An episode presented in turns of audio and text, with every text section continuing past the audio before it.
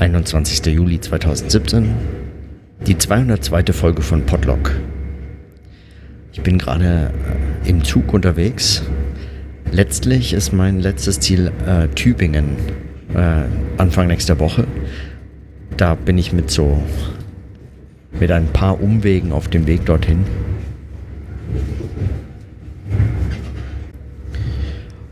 Und in Tübingen wird es um die Frage gehen, wie sich ein kleines Fach wie das Fach der Religionswissenschaft den Informationsaustausch unter den Wissenschaftlerinnen und Wissenschaftlern, den Standorten und den verschiedenen Gremien, aber auch so äh, Einrichtungen, Institutionen wie Zeitschriften, also Fachzeitschriften und anderen äh, und anderen ähm, Organen oder äh, Knotenpunkten in dem Netzwerk, den so eine, das so eine Disziplin ist, äh, wie sich ein so kleines Fach wie die Religionswissenschaft sich das vorstellt, jetzt und in der Zukunft.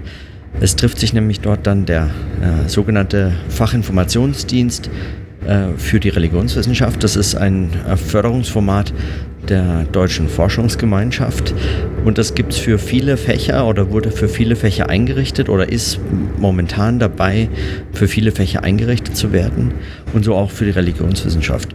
Und ich werde da als Vertreter der Zeitschrift für junge Religionswissenschaft äh, teilnehmen daran. Es ist, wird vermutlich eine relativ überschaubare Gruppe. Ich glaube, so acht äh, Leute sind es insgesamt nur von relativ wenigen Standorten oder Einrichtungen. Aber es äh, sollte sich dann doch, würde ich sagen, sollte dann doch relativ spannend werden.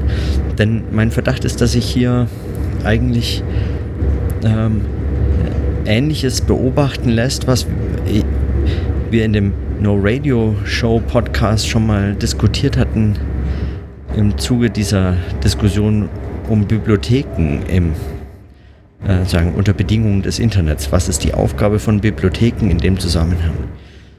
Also kann es noch darum gehen, dass man Buchbestände oder Zeitschriftenbestände sichert und wie lässt man sie äh, dann den verschiedenen Standorten zukommen oder macht sie für verschiedene Standorte verfügbar? Geht es darum oder, ähm, oder geht es auch noch um andere Fragen und wie, ähm, wie erhebt man das? Also wie kommt man zusammen und fragt sich, was man äh, in, in zehn Jahren braucht? Weil das ist ja das, was man heute aufbauen müsste, damit man das dann in zehn Jahren hat. Man kann heute ja kaum aufbauen, was man äh, gestern gerne gehabt hätte.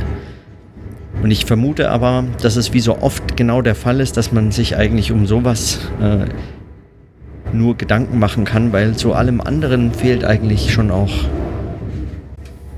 fehlt eigentlich auch schon die technischen Voraussetzungen beziehungsweise die Fähigkeit, das überhaupt zu denken, worum es dann geht.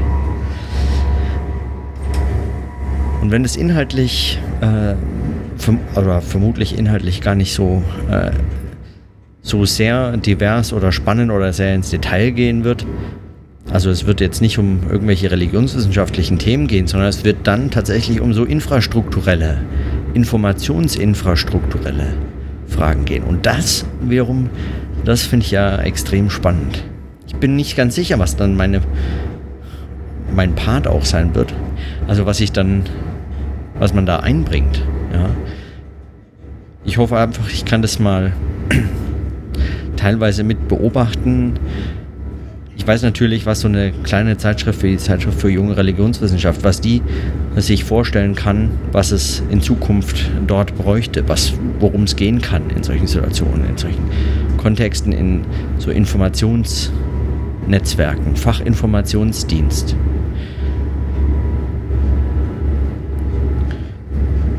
Es wird sicherlich auch viel um lizenzrechtliche Fragen gehen, um, um so ähm, so äh, Open Access äh, Debatte. Äh, die verschiedenen Positionen werden sicherlich alle auftauchen. Ich hoffe fast so ein bisschen, dass man da sich, dass man da so mehr oder weniger unter seinesgleichen ist, also unter denjenigen, die für ein Open Access sind und, und wissen, dass man heute Verlagsstrukturen in manchen Bereichen eben ersetzen kann durch genau solche Förderformate wie die, wie den Fachinformationsdienst. Also es geht auch um die Frage nach geht auch um die Frage nach ähm, zum Beispiel so Repositorien, Online-Repositorien und so fort. Also das werden die spannenden Fragen werden. Und ähm,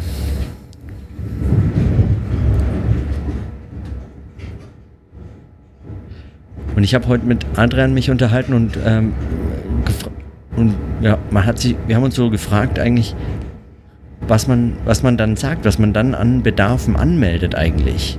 Aber so ganz ist das äh, gar keine einfache Frage, weil man ähm, zum einen, man weiß ja natürlich, woran man forscht, aber ähm, man kann gar nicht gut einschätzen, ob so ein Förderformat so auf drei, vier Jahre angelegt, erstmal in der erste, ersten Förderungsphase oder so, ob so etwas ähm, irgendein Ergebnis äh, liefern kann. Was man da sinnvollerweise fördert woran arbeitet man dann, wenn man so, so die Ressourcen verleiht? Und also es mir auch nicht, also muss ich einfach auch noch erfahren, worum es genau geht, was so auch die Strukturen sind und wie sowas aufgebaut ist. An einer Universitätsbibliothek angesiedelt äh, gibt es natürlich auch da so diese Verzweigungen. Und mich interessiert sowieso ja, was, was äh, so Bibliotheken äh, unter Bedingungen des Internets machen und an Programmen haben und an eigenen Überlegungen also an eigener Wissenschaftspolitik, gerade was so diesen infrastrukturellen Bereich angeht, ist das, glaube ich, hochspannend, was da so in Archiven und Bibliotheken äh, an Arbeit geleistet wird.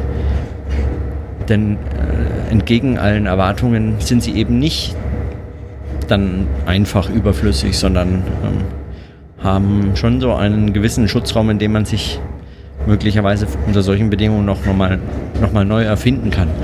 Das hatten wir in der No Radio Show auch schon mal bei, bei diesem Herrn Ball. Ich glaube, Ball heißt er wieder äh, Dada Ball.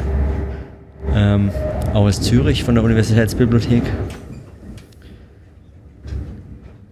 Der ja viel in die Debatte um diese Fragen eingegriffen hat und mit provokanten Thesen äh, nicht äh, gegeizt hat. So, und darum wird es dann gehen. Also ich, genau, ich bin mir nicht sicher, wie das, zu welchen Ergebnissen das führt oder äh, wo es rauskommt und so, aber das ist ungefähr, worüber ich mich heute auch so in der Vorbereitung darauf, worüber ich mir da Gedanken gemacht habe. Das ist jetzt nicht viel oder so. Es ist eigentlich überhaupt nicht eigeninhaltliche Beobachtungen, aber es sind so die Herausforderungen, mit denen dann die nächsten Tage auch bestritten werden wollen. Davor ich auch noch äh, zwei, drei angenehme Sachen.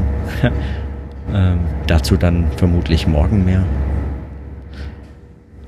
So, jetzt aber erstmal äh, genug für heute, weil aus dem Zug äh, ist es immer schwer pod zu podcasten. Und deshalb schließe ich die Notizen und äh, bis morgen.